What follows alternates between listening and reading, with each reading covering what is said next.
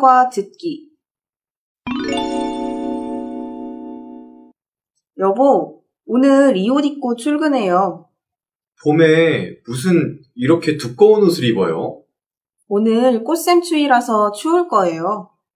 아, 그래요? 알았어요. 오늘 황사가 심하니까 마스크도 잘 쓰고 나가세요. 빨리 날이 더 따뜻해지고 공기도 깨끗해지면 좋겠어요. 네, 금방 따뜻해질 거예요. 우리 작년에 벚꽃놀이 갔을 때 아주 따뜻했어요. 맞아요. 올해는 우리 어디로 꽃 구경 갈까요? 제가 한번 찾아볼게요. 당신은 빨리 출근해요. 알았어요. 다녀올게요.